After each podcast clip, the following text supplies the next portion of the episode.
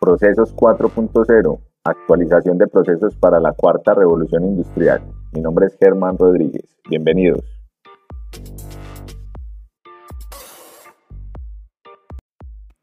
Recordemos que en los capítulos anteriores hemos tocado los temas de diagnóstico y análisis inicial. Ya hemos conocido el proceso en cierto detalle, ya hemos conocido cuáles son esas necesidades que son vitales para abordar y para poder concretar la estructuración, la actualización, la mejora del proceso o el subproceso que estamos abordando. En este capítulo vamos a hablar de la transformación. Como en el capítulo de análisis inicial dejamos muy claro que lo que íbamos hacer era revisar qué posibles herramientas deberíamos utilizar para aplicar en las partes del proceso, en las etapas críticas del proceso o donde estemos detectando que hay una necesidad importante de llevar a cabo modificaciones y evoluciones en el proceso. En esta etapa de transformación vamos a llevar esas técnicas, esas herramientas y esas metodologías que hemos podido aprender en ingeniería de procesos o a partir de las herramientas de Lean Six Sigma para llevar el proceso a otro nivel, para transformarlo. Así que vamos a hacer una evolución del proceso, vamos a llevar las actividades a un nivel de ajuste y de control que nos permita reducir la variación y que nos permita entregar un proceso ajustado a las necesidades primero del cliente, si es un producto, entregar un producto de calidad con los estándares de calidad adecuados, si es un servicio en las mejores condiciones, evitando donde no se esté agregando valor y evitando que haya desperdicios en el caso de los productos. Para esta etapa entonces podríamos estar hablando de hacer diseño o rediseño de las áreas de trabajo. En el análisis inicial pudimos haber detectado que hay demoras o que hay exceso de transportes, flujo de información inadecuado, repetitividad en el curso de los materiales, en la información o en la secuencia de actividades, puede haber también una necesidad de intervención. Entonces lo primero que haríamos es hacer una acomodación o una reacomodación de las áreas de trabajo en el caso de que sea posible. Obviamente hay empresas donde las máquinas requieren un uso de herramientas externas de costos muy elevados, entonces debemos abordar primero lo que sea factible llevar a cabo y que vaya a generar un impacto en el proceso y que sea de valor relevante para la empresa, que finalmente esa transformación lleve a unos resultados que ameriten la inversión de dinero en este rediseño de plan. La distribución de las áreas de acuerdo al análisis inicial, al flujo de materiales que pudimos analizar y al flujo de personas y también al flujo de información. En esta parte importante, la economía de espacios para aprovechar las áreas al máximo, incluso para lograr mejores resultados en cuanto a nuevos elementos que puedan ser incorporados al proceso y que puedan ser aprovechados en las áreas. Vamos a hablar también de hacer diagramas, de nuevo, una nueva diagramación de acuerdo a lo que hemos podido detectar que es optimizable. Optimizamos las actividades, optimizamos los recursos, hacemos investigación de operaciones y proponemos secuenciaciones. Esto es un panorama casi que de la estructura del proceso donde estamos diciendo vamos a reacomodar las áreas, vamos a hacer los diagramas de nuevo, vamos a hacer un flujo de actividades de acuerdo a lo que analizamos, vamos a hacer optimización de las actividades que se llevan a cabo, vamos a incorporar herramientas, entonces estamos hablando ya de herramientas Lean, herramientas Lean como las herramientas que son necesarias para facilitar el trabajo y hacer que las actividades sean realmente adecuadas para el trabajo que se está haciendo en cada etapa del proceso. Podríamos estar hablando también de involucrar ya la investigación de operaciones, de mirar cuál es el producto o los productos que se manejan en la línea o cuál es, si es un servicio, cuáles son las características de este servicio para hacer investigación de operaciones proponer las mejores combinaciones de materiales tiempos, de actividades, de volúmenes para lograr un proceso con características diferentes a las que venía funcionando. Métodos de trabajo y economía de movimientos. Esta parte en la ingeniería de procesos es un valor bastante importante porque vamos a llegar al detalle de cuáles son esas partes importantes dentro de las actividades mismas al elaborar un producto en cada una de sus tareas y en los movimientos que se deben llevar a cabo de manera adecuada para que el producto tenga la calidad que se desea. Nuevas instrucciones pueden surgir en esta etapa, herramientas nuevas, manuales de funciones, formatos, reportes, nuevas técnicas. Esta parte es netamente con toda el área operativa, involucrando las personas que están directamente relacionadas con el producto o con el servicio. En esta etapa podemos hablar de herramientas Lean como el Pokayoke, herramientas para cada actividad, llevando siempre la actividad o la tarea a los mejores resultados sin lugar a equivocaciones. El siguiente paso sería revisar cómo estamos en el cambio de referencia, vamos a aplicar una herramienta de link que se llama SMET, que es el cambio de referencia rápido, cómo se prepara la máquina, cómo se prepara el área, cómo se preparan los materiales para tenerlos disponibles para el siguiente lote, para los siguientes lotes o para la siguiente referencia. Es el éxito principal del modelo Toyota sin dejar a un lado la herramienta TPM que ayuda también a maximizar la eficiencia de los equipos y del sistema productivo. Entonces herramientas principales en este punto, aplicar SMET, aplicar TPM como garantía de que estamos interviniendo sobre todas las variables que llevan al proceso a ser mucho más rentable y a ese logro principal que es ser más competitivos. Podríamos estar hablando en esta etapa que también diseño de experimentos. Puede haber etapas actividades o ejecuciones en el proceso que lleven a que el producto no está saliendo en condiciones adecuadas o que estamos teniendo variables que no hemos podido controlar Acá podríamos estar hablando de hacer diseño de experimentos y lograr llevar el producto quizás condiciones en las que nunca había podido llevarse. Importante tener en cuenta el diseño de experimentos. Hablaríamos también de aplicar una herramienta de gestión de, la demanda, de gestión de productos, de inventarios como la herramienta Kanban.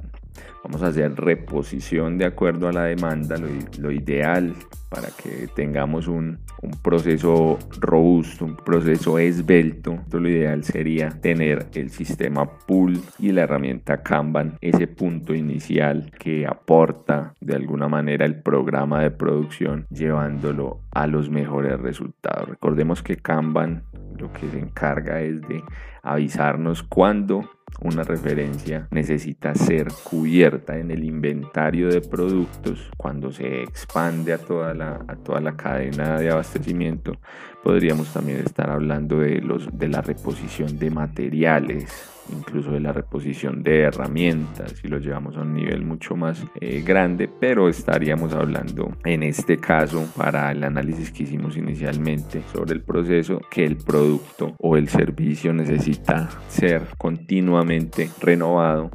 o debemos tener una reposición de producto disponible de acuerdo a la demanda que hemos manejado. Recordemos que en el análisis inicial hicimos un análisis del histórico de datos. A partir de este análisis de datos ya tenemos una idea de cuáles son las referencias que se mueven en el tiempo. Ya tenemos una buena información con la que podemos tomar decisiones sobre temporalidades, sobre picos de, de demanda sobre volúmenes por cliente. Entonces con la herramienta Kanban vamos a soportar mucho más. Vamos a tener un programa de producción mucho más responsable y vamos a poder tener en cuenta nuevas órdenes que ingresen al área de producción, nuevas órdenes, nuevos clientes, nuevos volúmenes que, que se puedan generar y los podemos incluir directamente con las tarjetas Kanban. El sistema Kanban es excelente. Antes de Kanban deberíamos haber ya aplicado las 5 S. Recordemos que los puestos de trabajo de alto desempeño deben tener una limpieza, un orden, una adecuada gestión por parte de las personas que todos los días están llevando a cabo las actividades que aportan valor al producto o al servicio y esto nos va a garantizar que implementar herramienta Kanban, implementar las herramientas que vienen en adelante sea mucho más óptimo, sea mucho más exitoso. Lo siguiente que vamos a hacer es balanceo. Vamos a balancear, vamos a, a revisar cómo está la línea de proceso, vamos a mirar cómo está el tiempo de atención, si es el caso de un servicio, cómo está el tiempo de gestión, cómo está transcurriendo la prestación del servicio o el recorrido del producto en las siguientes etapas donde tenemos cuellos de botella, cuál es nuestro tag time, cuál es el tiempo de ciclo, cuál es el tiempo de la actividad completa. Entonces vamos a tener un balanceo de toda esta línea de producción de manera que vaya transcurriendo de manera fluida y tengamos unas respuestas de acuerdo a lo que la demanda nos esté pidiendo y podamos reaccionar, hacer las modificaciones necesarias en cualquier sentido, sea por disminución de la demanda o aumento de la demanda, con el balanceo vamos a poder decidir mucho más rápido cuál es la estrategia a seguir. Lo siguiente sería comenzar a trabajar Kaizen a través de la mejora continua permanente. Ya hemos aplicado técnicas sobre el proceso, ya hemos aplicado herramientas, ya hemos hecho toda la transformación que pudimos analizar y que pudimos detectar que era necesario aplicar Ahora lo siguiente es mejorar continuamente el proceso. Entonces Kaizen es esa estrategia, es esa metodología que va a generar que todos los días tengamos mejora sobre las implementaciones que ya pudimos lograr. Recordemos que es una herramienta de trabajo en equipo y con la ayuda de expertos. Debemos tener expertos apoyando los equipos Kaizen, reuniones Kaizen, importantísimo, misiones y objetivos claros, propuestas y detecciones, incentivos para las personas que participan en el grupo Kaizen y vamos a poder comenzar a recorrer el camino hacia la excelencia operacional con unos resultados que están visibles desde ya, desde la transformación que acabamos de hacer y vamos a poder mantenerlos durante el tiempo. En el análisis inicial ya habíamos realizado un BSM y habíamos realizado una MEF para mirar cómo estábamos, cuáles eran esas características de aporte de valor y cuáles eran estas actividades que deberíamos revisar porque pueden haber fallos. Entonces lo que vamos a hacer es reestructurar con todo el equipo cómo quedamos funcionando en este momento, cuál fue el paso que dimos en el mapa de valor, cuál fue el paso que dimos en el análisis de modos y efectos de fallo y cuáles fueron esas implementaciones que quedaron vigentes a partir del análisis inicial que transformamos y cómo está fluyendo actualmente ese proceso. Puede que más adelante hayan más transformaciones, puede que hayan muchas más propuestas, entonces este punto va a ser el punto de comparación para las siguientes modificaciones, para las siguientes transformaciones o para las siguientes intervenciones a través de proyectos Lean o los que se requieran. Importantísimo en esta etapa de transformación es que como ya tenemos datos, ya tenemos el histórico de datos, ya sabemos de dónde estamos partiendo, conocemos las actividades clave, ya hicimos todos los balanceos que necesitábamos hacer, implementamos las herramientas que nos van a ayudar a conseguir el programa de producción de manera adecuada, a cumplir con la demanda y a comenzar a seguir la variabilidad del proceso, comenzar a revisar dónde están presentándose inconvenientes para comenzar a atacar puntos específicos del proceso para ser cada vez más rentable, que nos va a apoyar esa intención de mejorar continuamente y de lograr la excelencia operacional. Estoy hablando de implementar las herramientas de analítica de datos, comenzar a coger esos datos que estamos generando y empezar a hacer el uso de este gran valor que tienen estos datos para aportar a la empresa muchas más soluciones a partir del conocimiento profundo de su misma información, de la misma información de este proceso. Aquí podríamos estar hablando de cualquier cantidad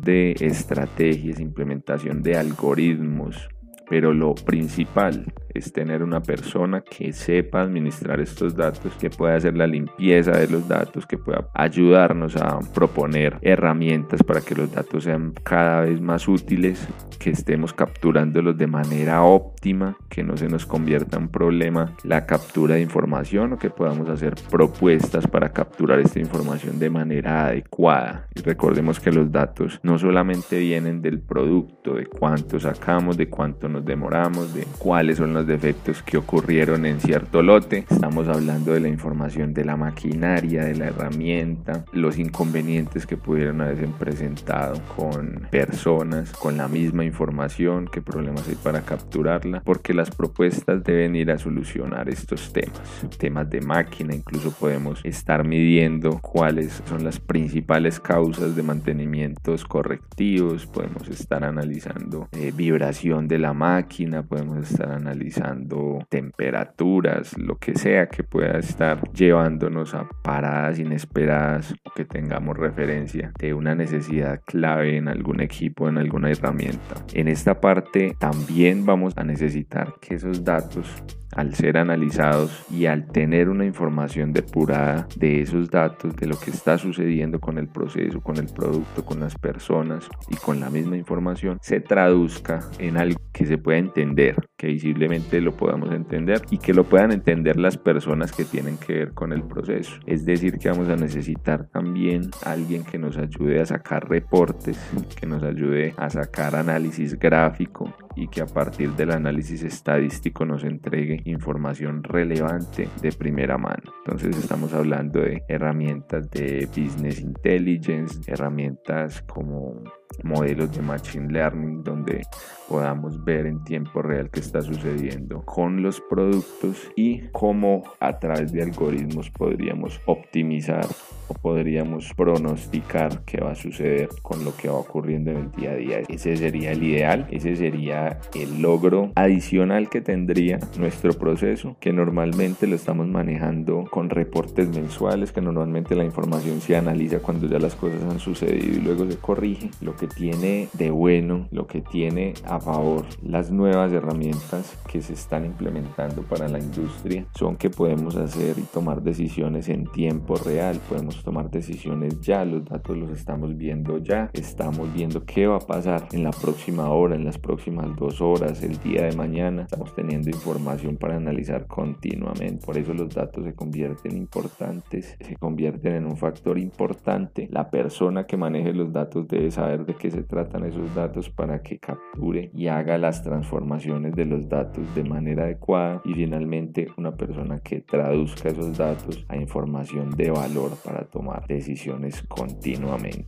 Este era el tema del día de hoy, esta era la parte de transformación. Recuerden cualquier pregunta, cualquier duda en mis redes sociales, Germán Alonso Rodríguez Díaz en YouTube, en LinkedIn y en Instagram. Muchas gracias por estar en este capítulo. Hasta la próxima.